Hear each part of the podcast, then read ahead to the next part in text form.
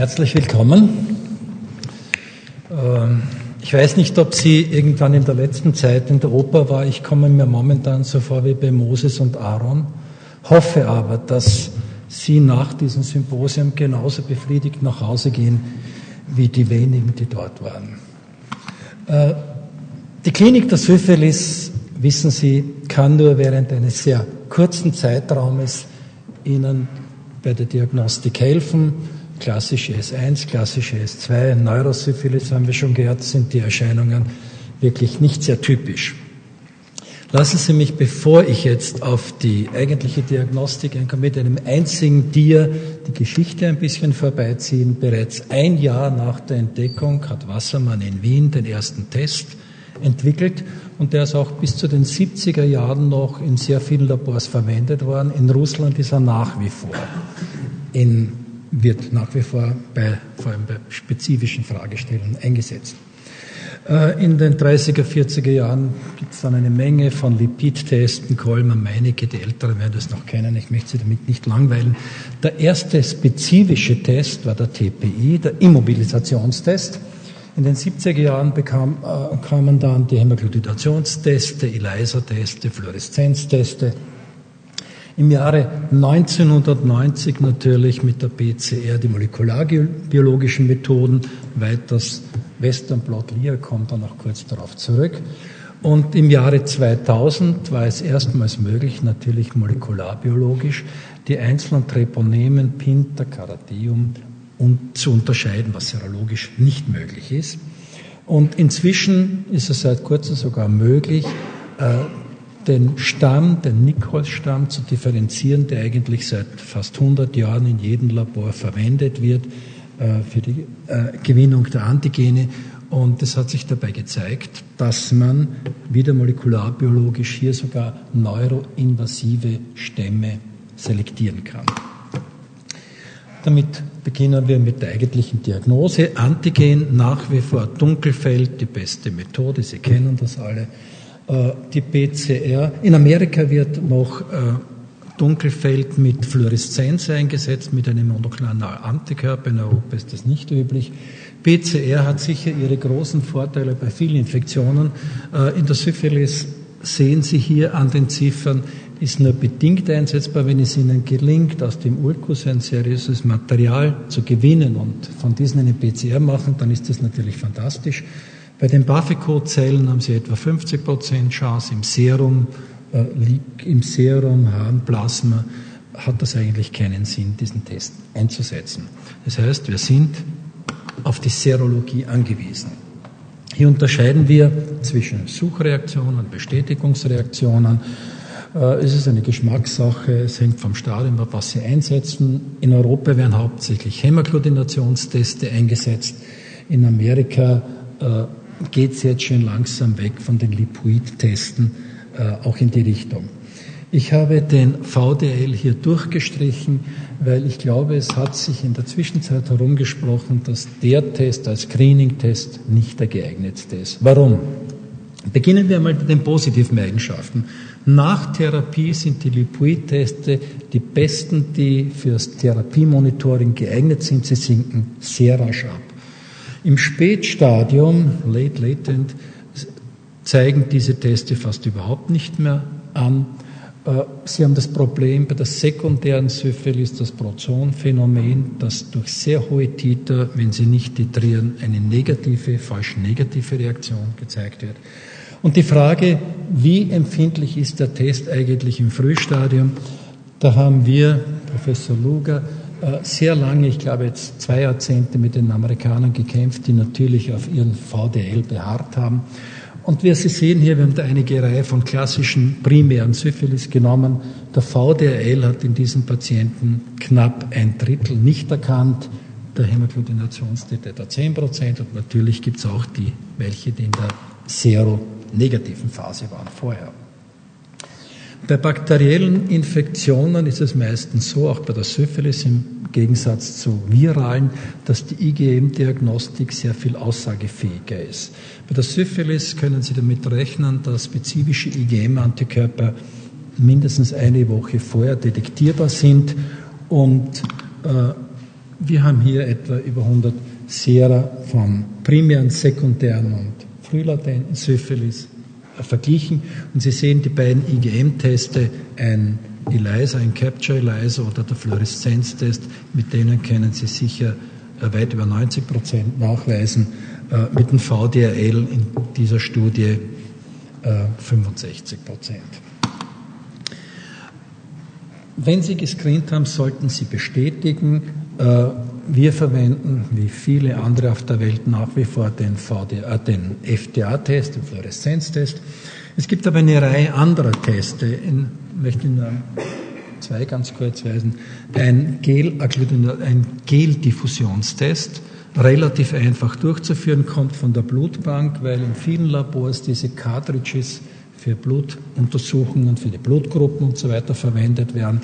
Sie geben auf das Gel 10 äh, Mikroliter Serum und Kunststoffkügelchen, die mit rekombinanten Antigenen beschichtet sind, sind spezifische Antikörper vorhanden, agglutinieren diese und können nicht bei der anschließenden Zentrifugation in das Gel eindringen. Die negativen sind, wie beim zweiten hier links, äh, sinken die Kügelchen bis auf den Boden. Negativ, positiv.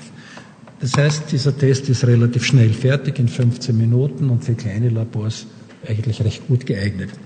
Western Blot war lange Zeit recht modern, äh, relativ teuer. Meines Wissens gibt es momentan keine Firma mehr, die den anbietet, weil dieser Test eigentlich ersetzt worden ist durch den Leinimmunoassay, der im Prinzip gleich aufgebaut ist.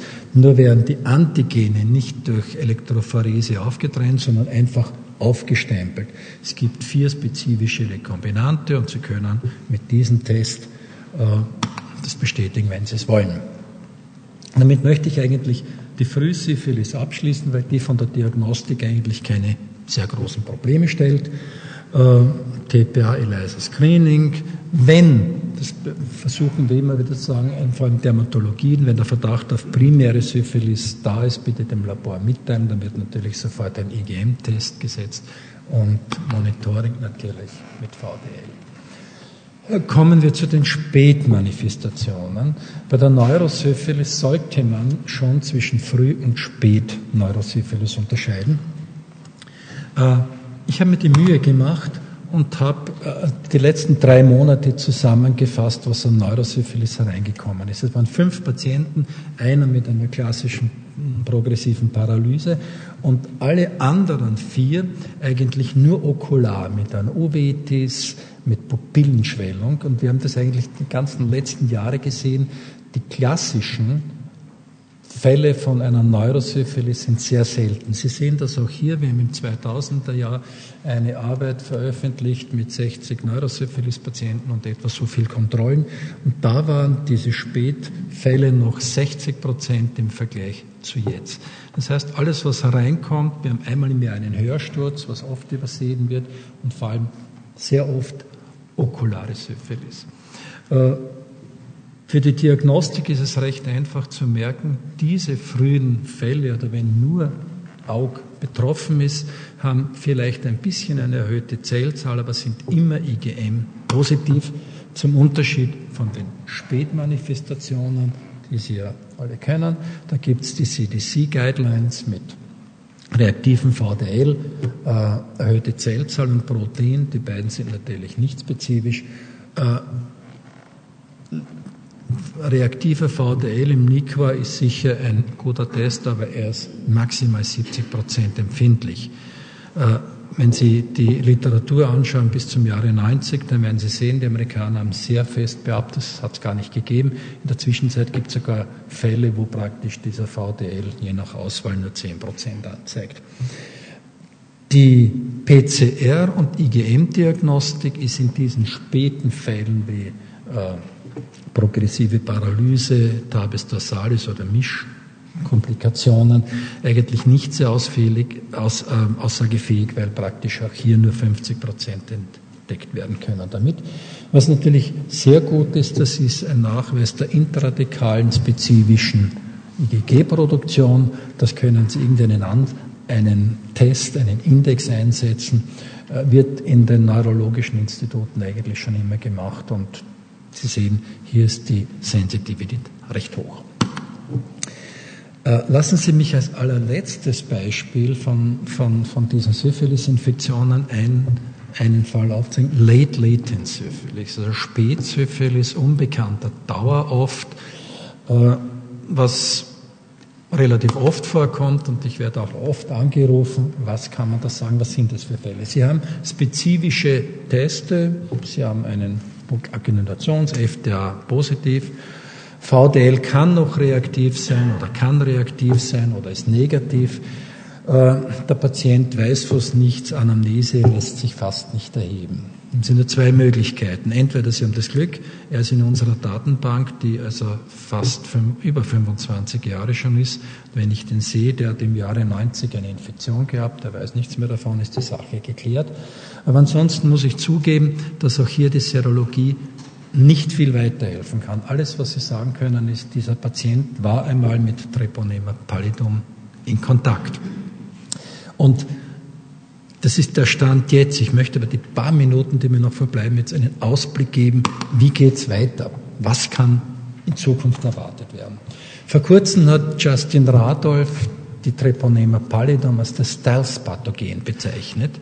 Und Sie kennen alle den Tarnkarpen, den, den Tarnkarpenbomber, der also durch die spezielle Beschichtung für das Radar unsichtbar ist.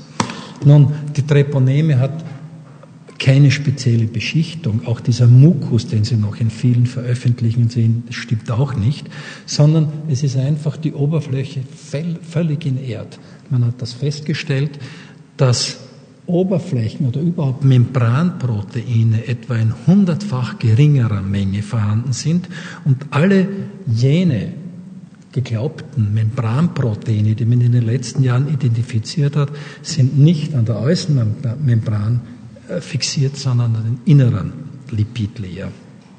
Sie wissen, wir haben schon gehört, man kann die nicht äh, kultivieren. Aber es ist gelungen, vor neun Jahren das gesamte Genom zu sequenzieren. Eine tolle Leistung für ein Bakterium, das man nicht kultivieren kann.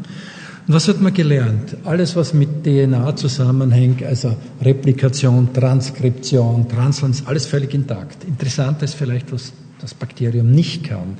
Es kann weder äh, Nukleotide, Essig, äh, Fettsäuren und die meisten Aminosäuren nicht bilden. Es braucht Transportproteine dazu.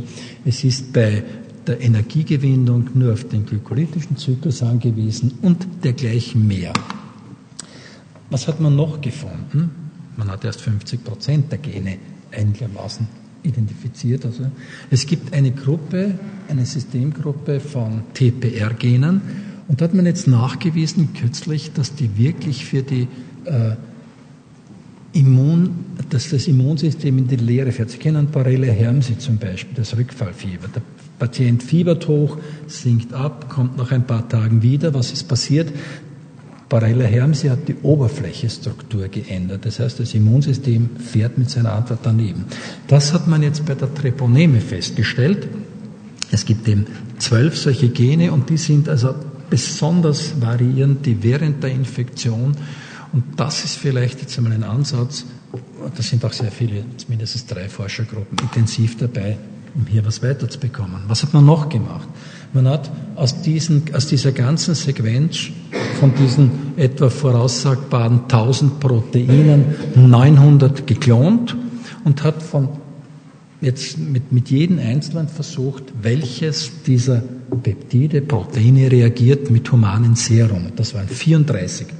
Und wenn ich jetzt alle das weglassen kann, was bekannt ist, einige Antigene hat man schon vorher erkannt, mich nur konzentriere, ich möchte nur einen Teil davon zeigen, von jenen äh, Membran, äh, von jenen Proteinen, die nur im frühlatenten Stadium regieren, nicht im primären und sekundären. Sie sehen hier, das Verhältnis zwischen nicht reaktiv sind manchmal 30 mal stärker als die Kontrolle. Dann können Sie sich vorstellen, dass mit diesen neuen Analysen, die eigentlich von der Genomanalyse herkommen, auch das Problem, was ich Ihnen aufgezeigt habe, spätlatent vielleicht lösbar sein wird in naher Zukunft.